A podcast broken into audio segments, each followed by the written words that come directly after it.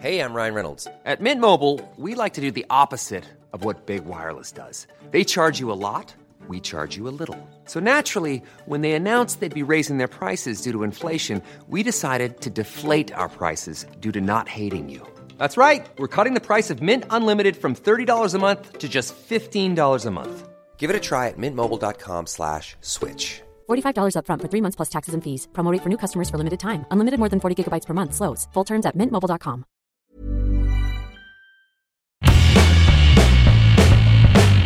Hola a todos, esto es Sin Comentarios, el programa con los temas y noticias que a todo el mundo interesa y las opiniones que nadie pidió.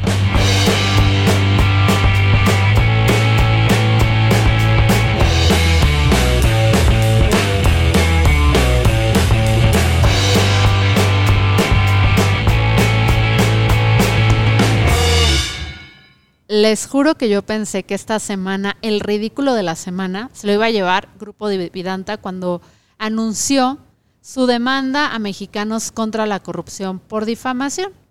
¿Difamación de qué carajo? Se preguntarán esto. Bueno, según Grupo de este, Vidanta, Mexicanos contra la corrupción está difamándolos al decir en este artículo que hicieron que se llama El amigo de AMLO y sus concesiones que publicaron el 24 de junio, que Daniel Chávez Morán y su empresa ha tenido presuntos, porque no nos queremos que nos demanden a nosotros, nosotros no tenemos grandes empresarios detrás de este proyecto, eh, tuvo presuntos beneficios como la concesión de playas, la autorización para explotar acuíferos en un campo de golf, permiso para un crucero que navegue por las costas del Océano Pacífico, aval para enlazar dos de sus desarrollos turísticos por un teleférico de 6 kilómetros, facilitar el camino para la construcción de nuevos hoteles en zona turística.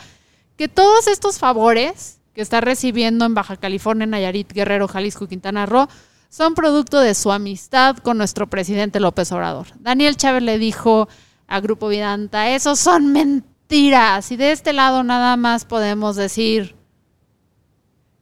o sea, que citando al, al gran Juan Gabriel. Dicen que lo que se ve no se pregunta, mijo.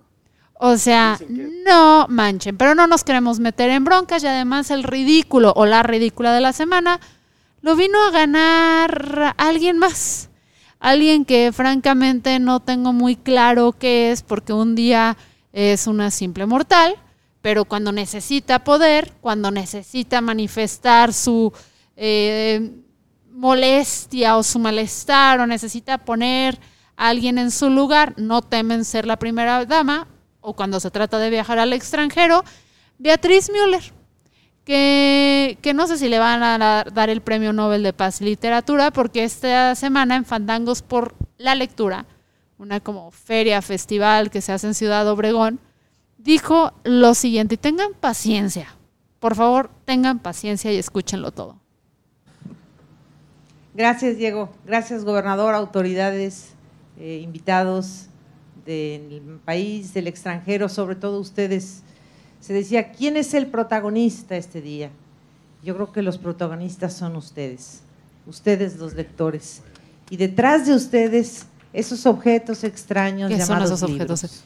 Libros. Para nosotros en estos tiempos es muy difícil competir contra Internet y los juegos y los teléfonos y las tablas electrónicas. Y venimos a ofrecerles estos objetos extraños que contienen palabras quizá también extrañas. Porque en el Internet no tenemos palabras ni accedemos a libros. Para que entren en su cabeza y enriquezcan su mundo. ¿Y qué pasa si visión del enriquecemos nuestra visión Y del también mundo? esos libros queremos entregárselos a los que no están aquí, sino cuadras más allá, quizá a la izquierda, detrás, y que hacen travesuras ¿Qué y tipo de dañan a la gente y la perturban y le quitan su paz y su tranquilidad. ¿hablamos de robos? Y le quitan sus objetos y sus pertenencias y a sus familiares.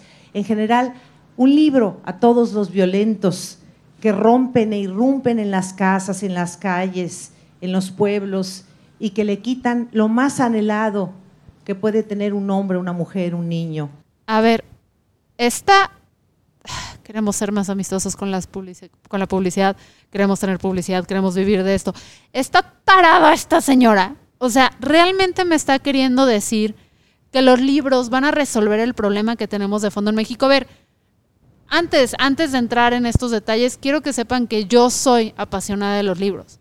Creo que los libros te pueden abrir, evidentemente, tu cabeza para poder comprender otras realidades, para poder ser más empático con el prójimo, para entender que no nada más es tu vista o tu punto de vista o tu realidad la que existe para todos. Un libro sí tiene la capacidad de lograr eso en cada uno de nosotros lectores.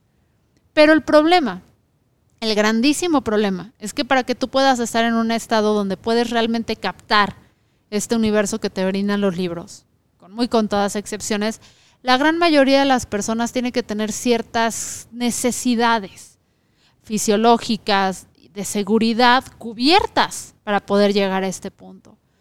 El crimen, y estoy harta de que sigan pensando que el crimen y la violencia y todo eso es mera ignorancia, mera maldad. Esa es una versión sumamente simplista de ver lo que está sucediendo en México. Por ahí no va el crimen, la violencia, todo eso son consecuencias de una sociedad que no le está brindando oportunidades a los jóvenes de desarrollarse, que no está brindando certeza a estas personas de cómo van a poder ya, ni siquiera estamos hablando de una movilidad económica, porque eso ya nos lo han dicho desde hace muchos años, artículos, estadísticas, todo, que la movilidad social en México no existe. Pero para poder sobrevivir en México, hoy en día está cañón las ofertas de trabajo son muy malas, tenemos crisis de agua, tenemos crisis climática, tenemos una violencia desbordada. Entonces la gente que hace, pues a veces acude por necesidad o incluso obligados, porque hay muchas veces que el narco no pregunta y dice, ahora te dedicas esto, incurre en la violencia. Entonces, pues llegar y voltear y decir, es que los libros te van a sanar. Cuando eres la esposa del presidente, o sea, Supuestamente no hay persona que más conocimiento o que mejor radiografía tenga de la situación actual en México que el presidente. Yo quiero pensar que estos hablan muchos, que se comunican y que tienen una idea de en México de realmente lo que está sucediendo. Porque si esta señora piensa que con libros va a poder resolver problemas como el hecho de que Maciel Mejía una joven doctora fue asesinada a balazos en su casa en San Juanito Bocoina, en Chihuahua, con disparos en la cabeza hace unos días. O que David Andrade Ramírez, un pasante de medicina, lo mataron en el Hospital Integral del Salto Puebla, Nuevo Durango, el 15 de julio mientras estaba atendiendo a un paciente en la clínica donde prestaba y estaba 15 días de, de completar su servicio social. O que Liliana Torres de Nuevo León no hubiera sido violada secuestrada, bueno, secuestrada, violada y golpeada por cuatro hombres, que luego le, la dejaron inconsciente en un predio y le prendieron fuego. O sea, no hubiera pasado por esa tortura. O que incluso Luz Raquel, Luz, Luz Raquel Padilla, esta joven madre de familia que era cuidadora de tiempo completo, me parece, de un niño de 11 años con autismo, a sus 35 años de edad, en una plaza pública, aquí en Zapopan, a unas cuantas cuadras de donde yo llevé a vacunar al colaborador hace dos semanas, fue prendida, o sea, la incendiaron cinco personas, entre ellas una mujer. ¿Eso no va a suceder porque le damos libros a las personas? Creo que estamos muy jodidos si creemos realmente eso. O sea, Luz Raquel Padilla, al menos este caso que es el más reciente y que literalmente es el más cercano, porque de donde estoy ahorita físicamente grabando ese podcast a donde la quemaron viva, estoy a siete minutos de carro. Siete minutos de carro.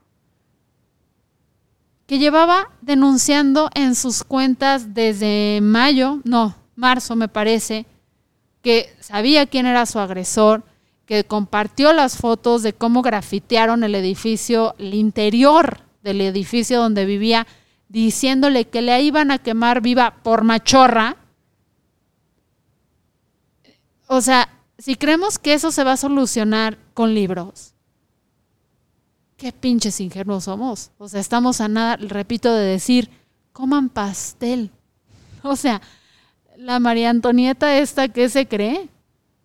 Y sí es preocupante que nuestros gobernantes tengan esta visión tan limitada. Y ojo, yo sé que no todo le corresponde al presidente de México. Sé que muchos de estos problemas tienen que ver con las autoridades municipales, en el caso de Zapopan, o estatales, en el caso de Jalisco, de Nuevo León, de Durango, o sea, que tienen que estar involucradas las diferentes ramas de gobierno y que hay un problema cuando tenemos un gobierno, una presidencia que castiga o premia a los estados de acuerdo a si están a favor o en su contra o si son de su partido o no, pero que la esposa de un presidente me salga con una de estas cosas. Miren, la última vez que yo escuché tal desconexión de una autoridad máxima, terminó este asunto en la guillotina, gente. Y no estoy diciendo incurramos en la violencia, porque la violencia no es la solución.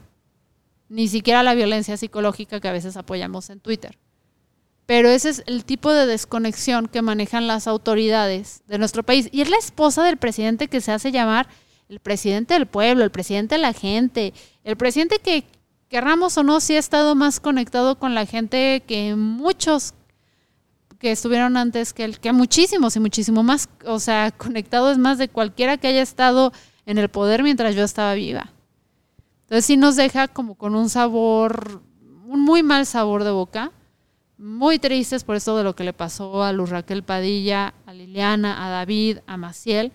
Estamos viviendo en un México que tiene una serie de crisis impresionantes y tenemos que resolverlas en los distintos niveles. Tenemos que brindarle primero pan, agua, techo a la gente. Tenemos que también educar, porque eso sí, de que demos libros cuando las escuelas, o sea, las escuelas públicas, que sí es asunto federal, están por los suelos. O sea, perdón, pero hasta yo que no soy gobernante y nunca lo seré y no tengo la capacidad, digo, no mames, señora. Y ahí se fueron los patrocinios. En fin, todos los miércoles nos vamos a escuchar aquí porque finalmente el colaborador y yo llegamos a una negociación donde me dijo, va, el miércoles te dejo ser libre, más bien el martes en la noche, para que puedas salir el miércoles. Eh, nos vamos a escuchar aquí con mejor audio. No sé qué pasó con mi cable. No compren los cables para grabar de Amazon Basic, son chafísimas debe haberle hecho caso a las reseñas. Compraré próximamente otro cable para poder, próximamente otro cable para poder traerles mejores noticias. Gracias a los que llegaron a este punto por su paciencia y gracias a los patrones que hacen posible este espacio, porque como ya vieron, es muy difícil que una marca le entre a este proyecto. Pero ustedes sí, eh, ustedes sí, por eso los aprecio. Yo soy Fernanda Dudet y de ahora en adelante, sí o sí, nos escuchamos todos los miércoles. Chao.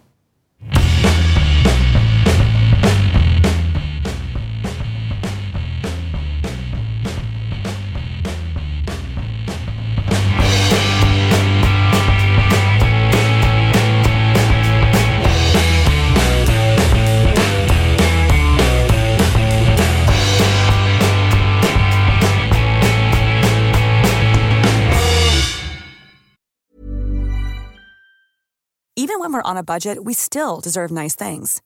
Quince is a place to scoop up stunning high-end goods for 50 to 80% less than similar brands. They have buttery soft cashmere sweaters starting at $50, luxurious Italian leather bags, and so much more. Plus, Quince only works with factories that use safe, ethical, and responsible manufacturing. Get the high-end goods you'll love without the high price tag with Quince. Go to quince.com/style for free shipping and 365-day returns.